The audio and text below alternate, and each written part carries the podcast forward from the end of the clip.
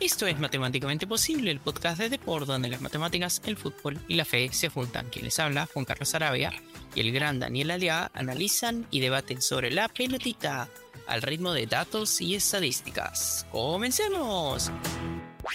Dani, ¿qué tal? ¿Cómo andas? Eh, la verdad que Juan Carlos, ahorita, ah, eh, en los instantes eh, exactos que empezamos a grabar, bastante, bastante conmocionado por todo lo que he visto a nivel de, de, Europa. Ya tenemos finalistas de Champions, ya tenemos finalistas de UEFA Europa League y de Conference. y en cada final hay un representante de la Serie A, no sé si favorito, me parece que en la Champions no lo es para nada. en la UEFA creo que sí es el actual campeón de la Conference, aunque se enfrenta, digamos, al equipo emblemático de la, de la UEFA Europa League. Y en la Conference me parece que sí, que el poderío económico del West Ham ante la Fiorentina puede ahí inclinar un poco la balanza, pero, pero creo que, que es algo bien para, digamos, ponderar lo que ha hecho Italia en cuanto a Serie A esa temporada. Sí, sí, sí, sí, tal cual, tal cual. Pero ahora, ¿qué nos toca para hoy? Para, para hoy, Juan Carlos, sí, vamos con lo que creo que nuestros seguidores han esperado, eh, la sudamericana.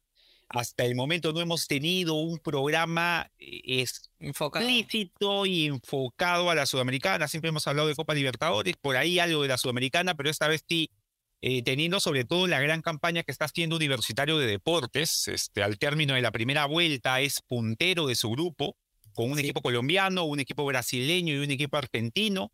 Así que eh, emulando lo que hizo Melgar de Arequipa, a la U le viene muy bien, eh, digamos, este final de primera vuelta y acá en la segunda vuelta es donde tiene que conseguir por lo menos quedar segundo.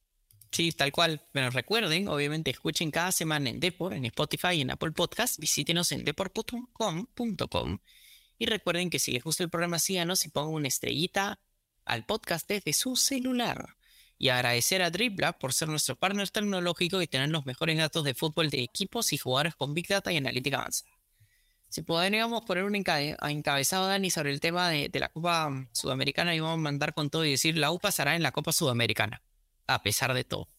Entonces, ¿cómo ves la Copa Sudamericana? ¿Qué posibilidades tiene? ¿Cuáles son tus pronósticos? Porque también entraremos al reto acceder para ver los pronósticos justamente relacionados. A, ver, eh, en cuanto, no es que me haya olvidado, no es solamente la ULA que está jugando esta Copa Sudamericana representando a nuestra Liga 1, también es la Universidad César Vallejo, pero a diferencia de la U, la Universidad César Vallejo eh, perdió su primer partido siendo local ante la Liga de Quito, 2 a 1, lo perdió al final. Eh, luego fue vapuleado por el Botafogo. dicho sea de paso, el Botafogo está cumpliendo una campaña muy buena a nivel de, a nivel de Brasileirao. Igual es el arranque de Brasileirao, pero me parece que metió cuatro triunfos al hilo. Hace poco perdió con el Goiás, eh, siendo visita, pero igual está ahí peleando el título. Eh, en este arranque, valgan verdades, probablemente luego no lo va a conseguir, pero ha empezado bien. Y empató con Magallanes en Chile, lo cual igual para, para un equipo de la Liga 1 me parece que ir al exterior y sacar un empate, sea con quien sea, ya es por lo menos eh, para el apunte, ¿no? O sea, podemos decir que la Vallejo empató de visita ante un equipo chileno que había empatado siendo local ante el Botafogo.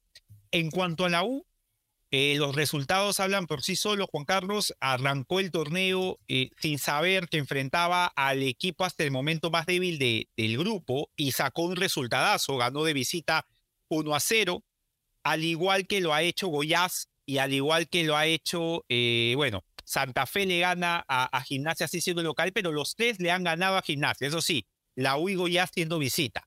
Luego eh, sacó un buen resultado, me parece, local ante, creo, el equipo que, que va a pelearle junto a Independiente de Santa Fe la opción de ser primero o segundo. Y después se impuso con total, eh, digamos, la U fue completamente superior al equipo colombiano y le ganó 2 a 0. Así que creo que la U eh, si bien es cierto, por ahí perdió puntos contra el Goiás, aunque para mí el Goiás es un equipo que o queda primero o segundo, pero va a pasar. Eh, esos puntos perdidos igual los, los compensa con el triunfazo de visita ante, ante Gimnasia y Esgrima. Por ahí uno dice, bueno, sí, pero le han ganado todos. Entonces había que ganarle y la U le ganó eh, el primer partido siendo visita, así que me parece que es una gran campaña. ahora viene la segunda vuelta, Juan Carlos, visita en Brasil, visita en Colombia, o sea, visita a los dos equipos con los que va a pelear, pero tiene el plus de jugar en casa ante el equipo argentino que creo yo ya está sentenciado.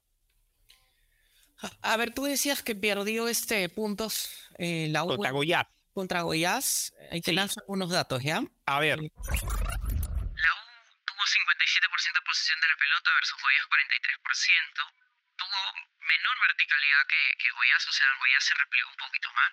perdón, sí, se replegó para salir al ataque frontalmente, con 20 de verticalidad versus 17.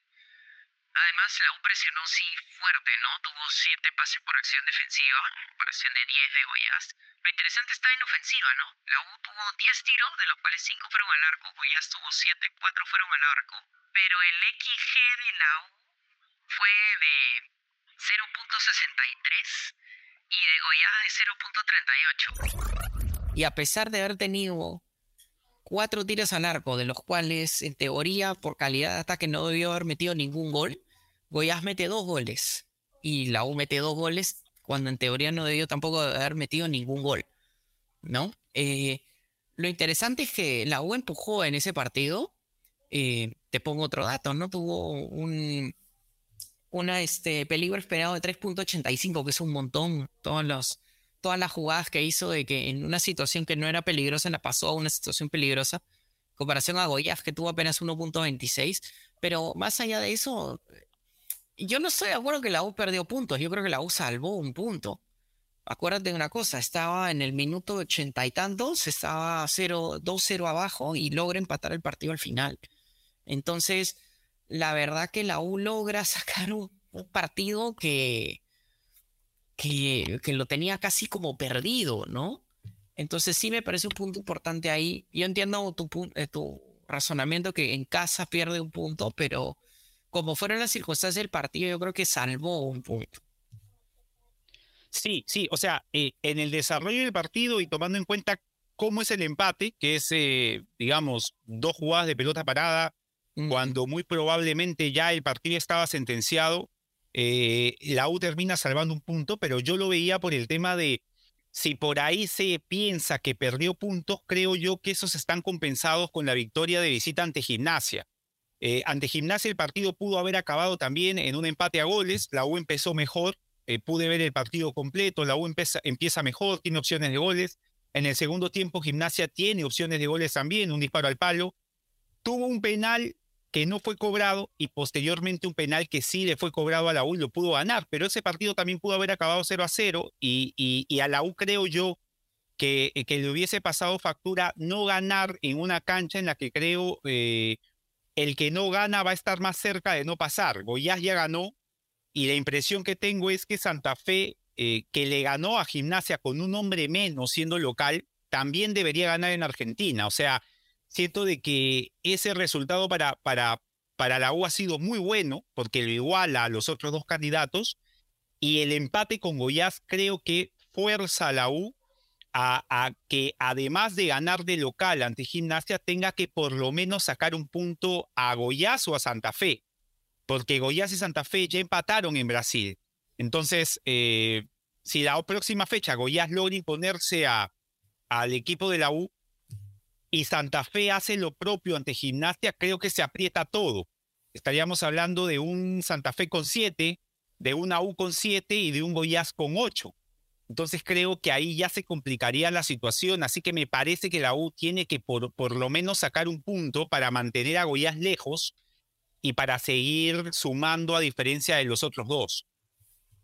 Sí, ahí de acuerdo contigo. Si gana Santa Fe y empata la U, entonces ahí la U se creo que, y Santa Fe con 7, ¿no? Pero si la U pierde, si la U pierde, yo creo que se aprieta todito. O sea, va a ser algo similar a, a qué pasaría en el grupo de, de, Alianza en Copa, por dar un ejemplo, ¿no? Si Alianza no logra imponerse a Libertad y Mineiro gana a Paranaense en el partido siendo local, todo se aprieta. O sea, Mineiro hace 6, Alianza hace 5, Libertaria 4.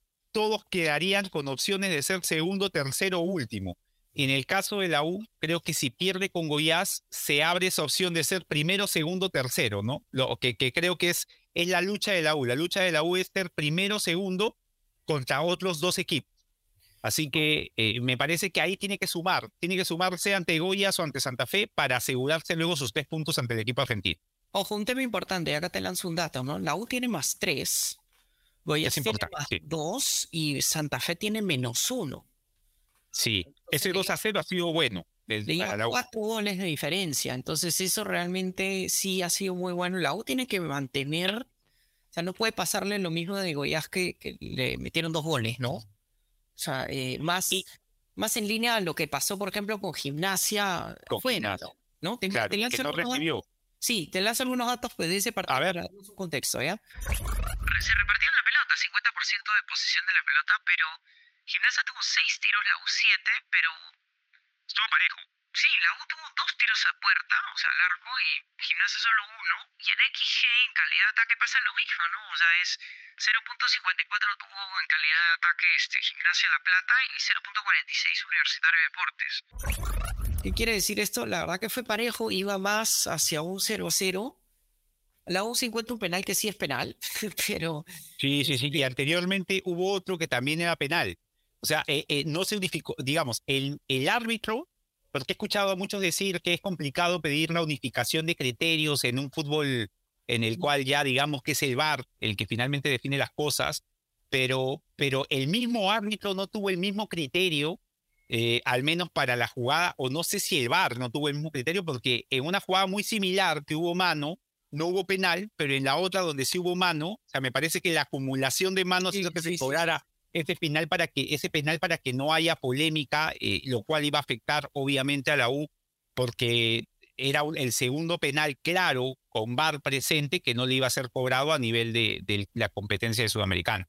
Ojo, Dani, es polémico igual, o sea, estas cosas de invenciones de los árbitros, de que no te cobre el otro penal porque pasó algo, entonces te cobro este, o la acumulación de manos, o... Pero cuando hay VAR, cuando hay VAR, la polémica ya se vuelve mayor, porque, o sea, eh, claro, ya, es como que hay, o sea, no es una sola persona que resuelve en la rapidez del juego, sino que hay cuatro tipos con un montón de cámaras tomándose todo el tiempo del mundo para primero decir que no y para después decir que sí. Ahí creo que ya se empieza eh, en su mal uso, lastimosamente, a, a, entorpecer un poquito esto de impartir debidamente eh, la justicia, cuando incluso hay VAR, ¿no? Así de difícil se pone ese tema. O sea, yo estoy de acuerdo con el VAR, ¿ah? y siempre te lo he dicho, pero a mí, de verdad que pasa en los partidos y me fastidia como es que no es un problema en la tecnología, es el uso que se le da. O sea, es como, sí. El cabo no, igual, seguimos con lo mismo, ¿no? O sea, sí, igual sigue habiendo, pero sí, eh, sigue habiendo criterio. O sea, y como alguna vez lo conversamos con Carlos, y, y, y creo que no va a estar mal por ahí un segundo episodio, pero el bar es genial, así nos moleste que, ah, pero es, es un poco del hombro y que, qué sé yo, es un pedacito del pie. Pero cuando son cosas que no admiten error, como el, el offside, está perfecto, o sea, está perfecto, porque así como dices, oye, pero es que me está perjudicando, también vas a decirlo al revés cuando ese piecito adelante te salvó, o sea, y es lo justo. Pero cuando sigue sujeto al criterio, hoy día en el partido de la Juventus con Sevilla, no le cobran un penal al Sevilla, Juan Carlos, donde se ve claramente que Cuadrado golpea, a, me parece que es el huevo Acuña, pero alguien por ahí pensó que de repente Cuadrado llegó tarde, puede ser, digo, puede ser, pero cuando la, imagen la repetiste tantas veces y ves el impacto, lo normal es que se cobre, ¿no? Sí, Así es que, que estas cosas debería reducirse muchísimo el, las dudas, ¿no? Lo que sí, por ejemplo, yo no tengo ninguna duda fue lo que tú mencionaste hace un momento, el triunfo de Universitario contra Santa Fe en, en Lima. Ah, fue totalmente superior. Sí, acá te lanzo algunos datos. La gente, y acá una también otra píldora, otro tema, ¿ya? La posesión no es todo. Te lanzo el dato. Universitario tuvo 41.2% de posesión de la pelota, Santa Fe tuvo 58.8% de posesión de la pelota, pero la U tuvo una calidad de ataque, un XG de 1.39 y Santa Fe tuvo una calidad de ataque 0.2. La U tuvo menos, mucho menos la posesión de la pelota, tuvo más tiros, 16 tiros, más tiros a puerta, 6 tiros, contra Santa Fe que tuvo apenas 6 tiros, de los cuales 3 fueron a puerta. Es de vuelta, es lo mismo de siempre. No es tenerla, es, es saber qué hacer con la pelota. Y puede ser que un equipo tenga poco en la posición de la pelota, pero sea sumamente peligroso. Ahora, Juan Carlos, es verdad también que eso eh, va a decantar en, en, en, proporción a lo que vaya ocurriendo en el partido. O sea, la U consigue la primera situación de gol antes de los dos o tres minutos y el gol a los dos o, tres minutos siguientes. Y a partir de ello es que el partido eh, a la U se le acomoda en cuanto a eh, poder recogerlo y ser muy frontal. O sea, cada vez que recuperaba iba de ataque y esperar un poco más atrás porque el Santa Fe obviamente que le iba a intentar, como todo equipo colombiano, que no esté creo dirigido por, por el profe Osorio, son equipos muy densos, ¿no? O sea, creo que la única vez que vi un equipo colombiano ser muy vertical fue al, al Atlético Nacional de, del profe Osorio, porque normalmente los equipos colombianos son de tenerla, tenerla y tenerla, como el Atlético Nacional que juega con Melgar eh, hace poco, y, la U estuvo muy bien parado prácticamente eh, con este esquema que ha propuesto Fossati, los tres centrales, los dos carrileros, los tres medios y los dos puntos, o sea, retrocedía y salía inmediatamente al ataque.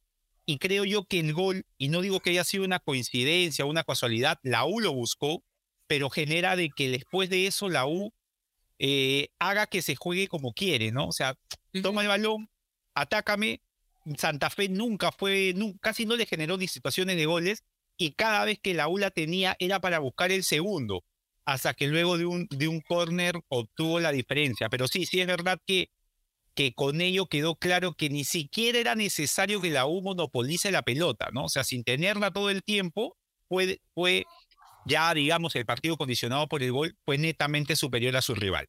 Ojo, otra cosa que tú, tú dices salir rápido en ataque, tenés un dato, ¿no? La U tuvo una verticalidad de 32. Altísimo. Altísimo. Mm. Pero a su vez también es que se replegaron atrás y salieron. O sea, tuvieron un pase por acción defensiva de 5. O sea, cinco sí. pases antes de salir a presionar. Entonces, ¿qué quiere decir? O sea, pero es que, claro, el aula. La, claro, la quitaba y atacaba. O sea, no era de que la U la quitase para jugarla y que si empezaba por el, por el carrilero derecho, termine por el carrilero izquierdo. No era como que la recuperaban al medio, pase filtrado. La recuperaban al medio y así. Y, es un poco lo que la U, eh, la U cuando somete a sus rivales, incluso en la Liga 1, suele ser eso, ¿no? O sea, un equipo que cuando ataca se, se abre mucho. Los carrileros de la U eh, tanto por el peso del equipo, por la forma como afronta los partidos, por momentos son extremos. O sea, por momentos a Pablo lo ves fijado por una banda, eh, haciéndole problemas a su lateral y no pensando en si hay alguien atrás de él, ¿no? Prácticamente los stoppers son los que van con los mano a mano con los extremos de los rivales y creo que eso hace que la use ese equipo tan punzante en ataque y que lo ha hecho, lo ha hecho bien eh, a nivel internacional, a nivel de Sudamericana, lo ha hecho bien, lo, lo, lo, ha tenido, salvo el partido con Goiás, como bien dices, que creo que la U no logró eh, ejecutar su juego. Así es. Y, y, y Goiás, siento que Goiás lo llevó a que a una situación en la cual se hacen los partidos densos y por ahí, por frustración, el rival puede encontrar la diferencia, pero en los otros dos partidos, y sobre todo en el de Santa Fe, la U mostró su mejor versión. A ver, justo vos traías, pero voy a esperar ahí un ratito. Solo te voy a hacer un, comentario, ¿no? También la gente piensa que Fossati es como medio defensivo, además piensa que es uruguayo. porque es uruguayo. Porque es uruguayo, etcétera. Te lanzo un dato.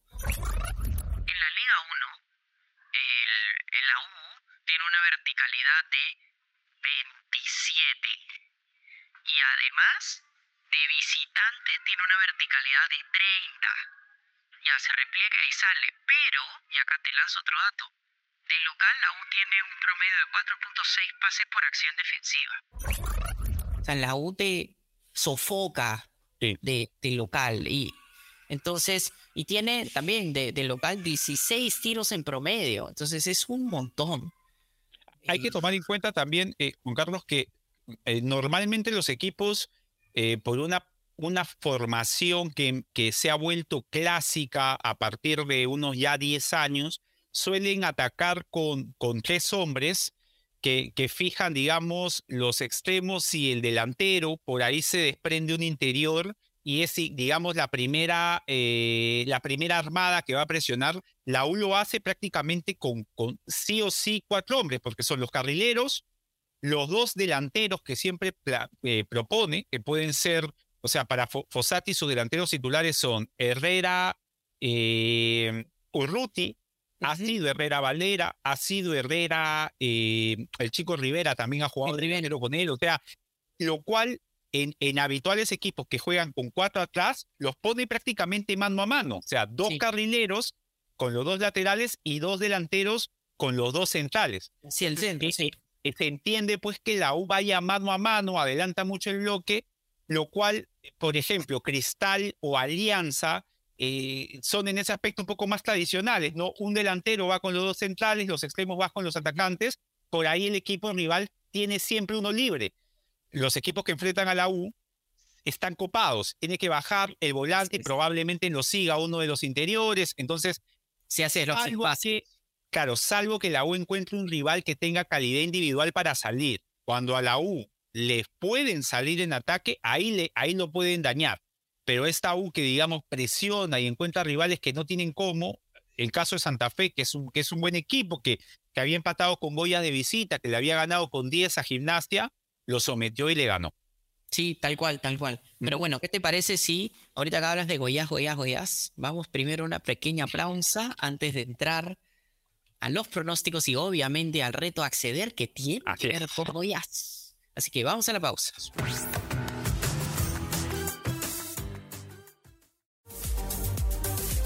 Visita deport.com y mantente al día de todo lo que sucede en el mundo deportivo. Síguenos en nuestras redes sociales y suscríbete a nuestro newsletter deport.com.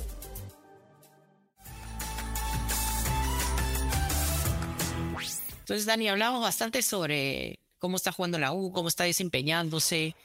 Eh, en Copa Sudamericana está muy bien, está primero, está con dos puntos adelante, está con un buen, una diferencia de gol. Sí. Va, bien la cosa. El pobre César Vallejo, yo no quiero hablar mucho porque la verdad que. Ya creo que ya, ya lo hablamos, ya. Cuando comentamos lo que había pasado, ya está. Ya está, no, hay necesidad de más. No hay más. Sí. Eh, pero bueno, arranquemos con el reto a acceder porque se viene un partido terriblemente importante para la U que ya lo mencionamos, que es el Goiás Universitario de Deportes allá en Brasil. Entonces, primero, obviamente, ahorita ya, voy a, antes de que Daniel Laliaga me, me saque en cara algo, o le saque en cara a la inteligencia artificial algo, ahorita Dani está ganándonos en el reto a acceder con un poquito de roche. En la última etapa hemos empatado, todos dijimos que iba a ganar el Manchester City y ganó el Manchester City. Ah, todos dijimos que iba a ganar el Inter y ganó el Inter, así que vamos bien. Lo hemos mantenido ahí este, un triple empate. Pero ahora se nos viene en el divertidísimo reto acceder un Universitario versus Goiás. Sí. Partido clave. partido, partido clave porque, por lo propio que te decía, Juan Carlos, que si la U logra sumar, creo que va a evitar que, que, todo se apriete entre esos tres equipos que pelean por dos puntos, por dos, por dos cupos, ¿no? Por el primer y segundo lugar yo habiendo, habiendo visto a algo del Botafogo Goiás, que el Goiás se logró imponer al equipo Botafogo, que hasta hace unas dos semanas era la sorpresa en el Brasileirao. Sí. Igual tengo la impresión, al haber visto al Goiás en Lima, eh, haber visto parte del partido de Goiás con, con Gimnasia, veía un poco el partido Goiás Gimnasia y veía un poco Flamengo Racing en Copa la impresión que tengo es que la U puede conseguir un empate, puede ser un 0 a 0, un 0 a 0 clavado. Veo que el Goiás eh, es un equipo eh, que intenta jugar, pero con poco peso, un poco peso determinante por, por, por, por individual. Así que lo que me parece es que la U puede conseguir un empate y creo yo que si la U consigue un empate en, en Brasil, eh, la impresión que tengo es que del primero o del segundo no va a salir. Me parece que ya consiguiendo el empate, con lo cual haría 8, Goiás quedaría en 6 y probablemente Santa Fe le gane a Gimnasia, aunque si Gimnasia le da la mano a la U ganando, creo que ya está. Pero si Santa Fe le gana a Gimnasia, haría 7. Sí, entonces estaríamos que la U así pierda con Santa Fe, igual creo que ganándole al equipo por lo menos quedaría segundo. Así que me parece que ese, ese empate que pronostico va a ser vital para los cremas eh, en conseguir pasar a la siguiente ronda. ¿Quién sabe, Juan Carlos? Por ahí tenemos en la siguiente ronda de la Sudamericana clásico, lo cual sería impresionante. ¿ah? Creo que daría hasta para que hablemos dos programas de eso. Sí. Y si es que Alianza no logra pasar a los octavos y por ahí igual mantiene la Sudamericana, sería una cosa increíble, un clásico en, en, en, en esta llave previa en Copa Sudamericana. Pero el empate, me juego por el empate, 0 a 0 con Goiás en Brasil. O sea, un comentario chiquito sobre lo que dices. A mí me encantaría que me encantaría que pase el clásico, pero a su vez no me encantaría porque me gustaría que Alianza pase. Para que sea bien. Totalmente, totalmente. Por ahí estoy echando un poco, un poco así de mal para que me digan, no, mira, clásico no, tu equipo de octavos. Y estoy contento, Sí, pero igual, igual no me quejaría, estaría súper emocionado si pasa eso, ¿no? Claro, como ya más espectador de fútbol, ¿no? Claro. A ver, pensando en el, el resultado, me toca a mí y luego, ah, porque Axel ya está absolutamente preparado. Ya está, ya, Sí. listo. Sí, entonces, pero voy yo. Eh, te lanzo algunos datos sobre Goiás. A ver, Goy- tiene una expectativa de gol, un XG a balón parado de 0.31. 31% de peligro ya. por balón parado.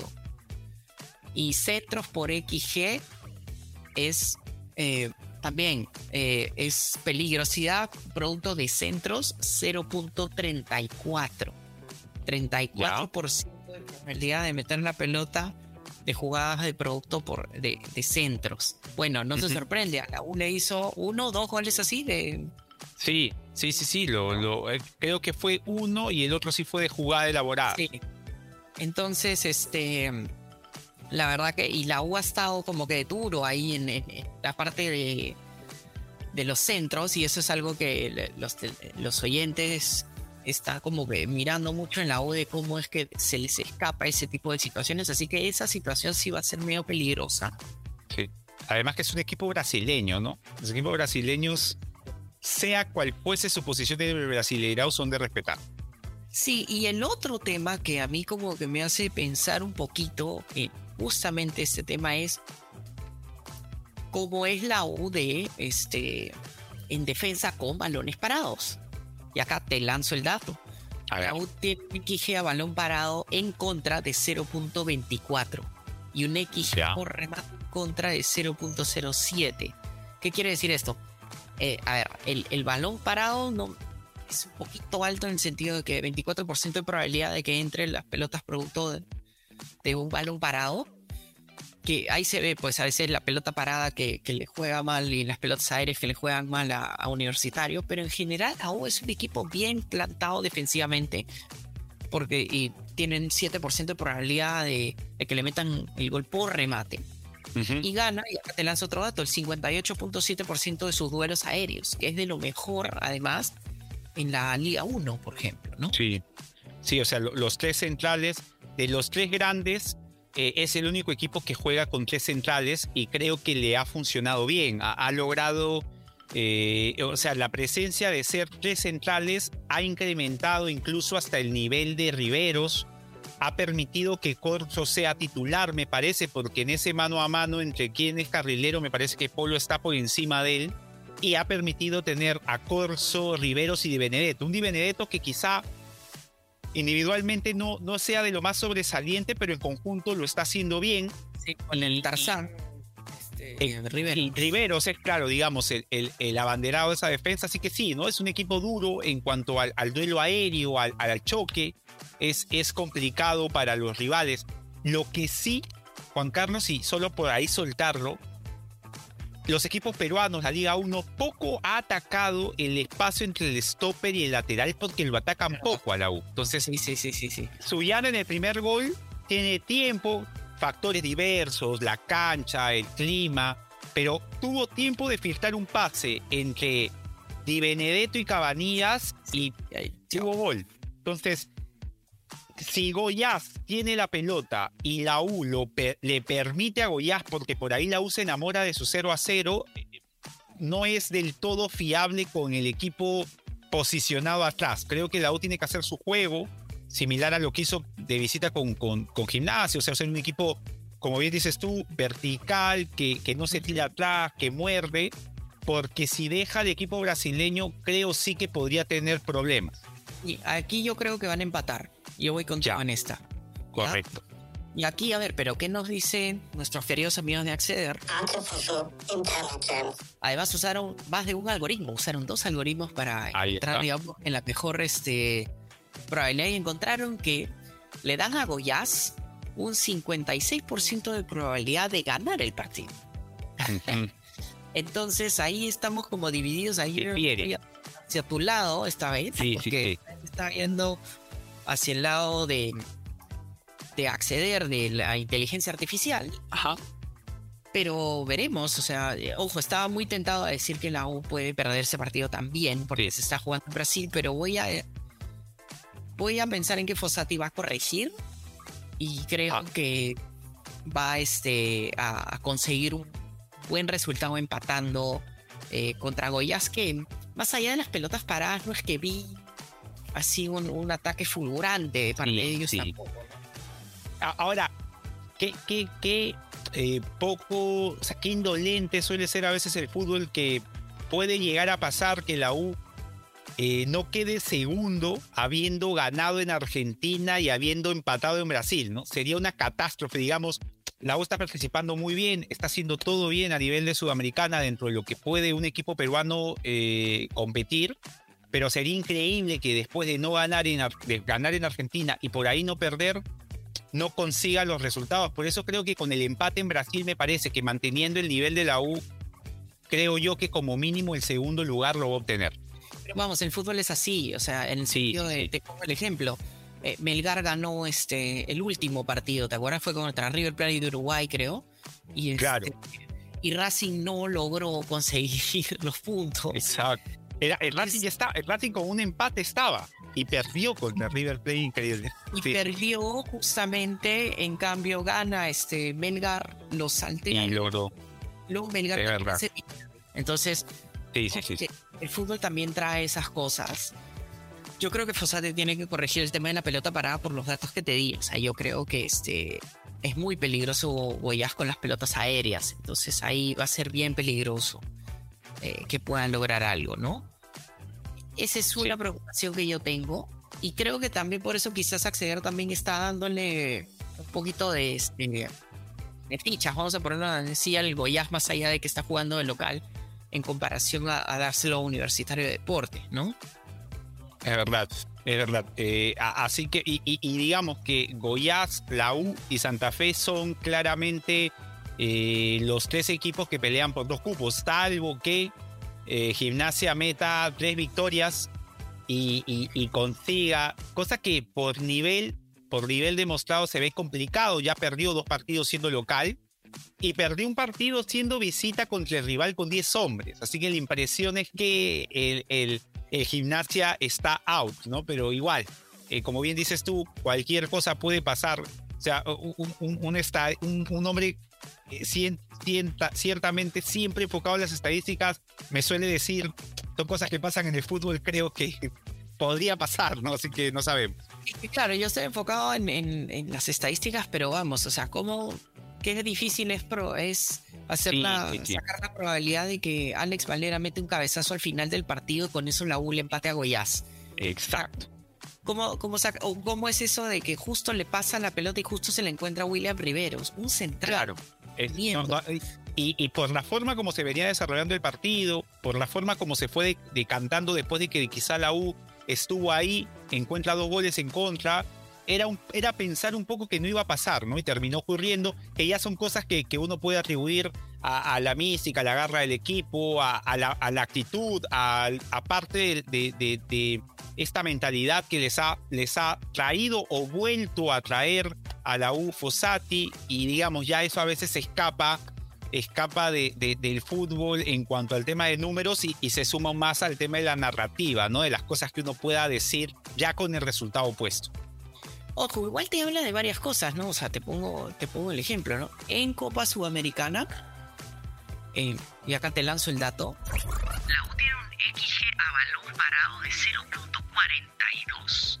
Que son- es, es alto, es de lo mejor de, de, de la Copa Sudamericana y es de los equipos más verticales de, la- de toda la Copa Sudamericana. Es bien interesante que, Sí. que sea de los que más pelea y además te, te lanzo otro dato, ¿no? Tiene 13 remates. Y tiene, estos datos a mí me gustan muchísimo cuando es, tiene 29 toques en área rival. Ya que es de lo max, eh, de lo mejor también de la Copa Sudamericana. Sí. Que, que se suma, creo yo, también, Juan Carlos, a, como bien dices tú, diversos factores tales como que la U eh, arranca Copa Sudamericana quizá en el mejor momento de forma con, con Fossati. Eh, o sea, una U que no solamente, o sea, que no era que la Copa Sudamericana iba a hacer que crezca, sino que a nivel local ya venía haciéndolo bien después de este bache que, que supuso perder tres partidos con, con el ex DT, con Companucci. Y es como que la Sudamericana le permite a la U afianzar lo bueno que está haciendo en la liga y que de repente es una realidad diferente a la de otros clubes como la de, la de gimnasia, que por ahí no les va tan bien en la liga, viene la sudamericana y la sudamericana también te golpea. Entonces eso, la, la sudamericana ya no se vuelve una, digamos, algo que te haga mejorar, sino más bien una carga, ¿no? O sea, es como que tengo que mejorar en mi liga y encima tengo que jugar esto. Para la U es diferente, ¿no? En la liga venía bien y además en la sudamericana podía afianzarlo haciendo, sacando esos buenos resultados que, que ha venido obteniendo. Así que creo que, que eso suma también. Y es bien interesante también este dato de los 29 toques en área rival, 28.5. Que, porque eh, literalmente muestra cómo juega la U. Es como llega Cabanillas y, y Polo, que están hasta prácticamente Claro. están en el área casi. Son extremos que Cabanillas más que Polo centra más desde afuera, pero a veces Polo también quiere como desbordar dentro sí. del área. ¿no? Y a, a- a veces los centros van, los centros van de, de lateral a lateral. Eh, por ahí alguien se, se va a enojar, pero muy, muy clopiano todo, de verdad. O sea, hacía los centros de Tenan, Tena Alexanderson a, a Ten Arnold a lateral de- a Robertson. O sea, A es como Robertson. que de un lado a otro, sí. Sí. Y, y es verdad, o sea, por momentos la U es un 3-3-4. eh, Sí. Y no un 5-3-2. ¿no? En ataque es un, los tres centrales bien posicionados, los tres del medio y cuatro atacando. Y tienes a, Piero Quispe que entra, ahorita bueno, está, ha estado Calcaterra está supliéndolo, sí. sí, lesionado, pero, pero Calcaterra hace la misma lógica de intentar hacer estos pases por el centro, o sea, como de interior jugando por el centro que las recibe o Valera o este más, sobre todo Herrera, Igual- ¿no? Que está Igual creo que no haciéndolo mal Calcaterra, o sea, Calcaterra, sé que ahí tenemos una opinión eh, que difiere. Calcaterra me parece un, un volante central interesante y, y bueno para cualquier equipo a nivel local, pero sí siento de que no, no le ha hecho, o sea, Calcaterra es más parecido a lo que hace Guedes y, y Quispe le daba otra cosa, era otro tipo de interior. Entonces por ahí Guedes, Ureña, Guedes se encargaba más de otra cosa y Quispe era diferente. Con, claro, en cambio con, con Calcaterra es, es tener a, a un exacto, tener a, a, a- un, a un interior que ya lo tienes con Guedes, ¿no? Entonces sí creo que le ha hecho, le ha hecho falta en los partidos que no ha estado Quispe a la U. va a ser horrible ya, pero yo creo que lo pone a Calcaterra porque no tiene nada más que poner en esa posición. en realidad, eh, o sea, no tiene a otro interior eh, que la U- Giving creo que está fuera. A Celi me parece que No, no, o sea, no, se, se va más a por Celi el lo veo sí, y lo veo que más cerca de que por ahí trate de, de improvisarlo como Rivera en ataque que Sí, utilizarlo de interior. Sí, sí, así que es Calcaterra o no hay más. ¿no? Sí, sí, tal cual. Pero bueno, cuéntame, Dani, por favor, ¿qué es lo que nos toca para la siguiente nave de la siguiente semana? A ver, para el próximo programa, ya eh, habiendo tenido partidos de Copa Libertadores y también de Copa Sudamericana, ya habiendo jugado Alianza Lima contra Libertad, ya habiendo jugado el Melgar contra, eh, me parece que juega de local contra Patronato o es visita contra, creo que es de local contra Atlético Nacional. Y Cristal va de local contra River Plate, que es un partidazo, un partido que define mucho o sea, River Plate no puede, no puede perder ese partido porque tendríamos un River prácticamente fuera de, de, de- de posibilidad de seguir en, en, en competencia. Así que la próxima semana vamos con todo el análisis de esta fecha que a nivel de Copa Libertadores, Juan Carlos, es determinante. O sea, que Alianza no saque un buen resultado ante, ante Libertad, que lo principal es que gane, creo que le reduce las posibilidades tras el gran resultado obtenido en Paraguay. Y para Melgar, Melgar necesita ya meter un resultado bueno tras esa vergonzosa derrota Vergonzoso. patronato. Así es, así que, y, y el caso de Cristal, a ver si Cristal, haber sacado este resultado contra Die Strongest a como tenía, a, a como de lugar lo hizo y estuvo bien, ahora tiene que recibir a River Plate siendo local. Vamos a ver cómo juega Cristal. Yo creo que a se le, se le favorece más ese tipo de partido en el cual moviendo ciertas piezas puede competir ante un rival superior. Así que vamos a ver si, si funciona bien eso para Cristal y por ahí tenemos eh, tres resultados positivos para tres equipos peruanos en Copa Libertadores, lo cual sería muy bueno para el campeonato. Por supuesto, eso es lo que siempre esperamos nosotros. ¿no? Así En es. este caso. Pero bueno, obviamente, si les gusta el programa, escúchenlo cada semana en Depor, en Spotify, en Apple Podcast, visítenos en depor.com y recuerden que si les gusta el programa, recuerden por favor, síganos y pongan una estrellita en su celular al podcast para cosa que nosotros podamos seguir avanzando, seguir creciendo y seguir trayendo muy buen contenido con todos ustedes. Les mando un súper abrazo y ya nos vemos para el siguiente episodio de las Copas Libertadores. Un abrazo. Chao, chao. Chao.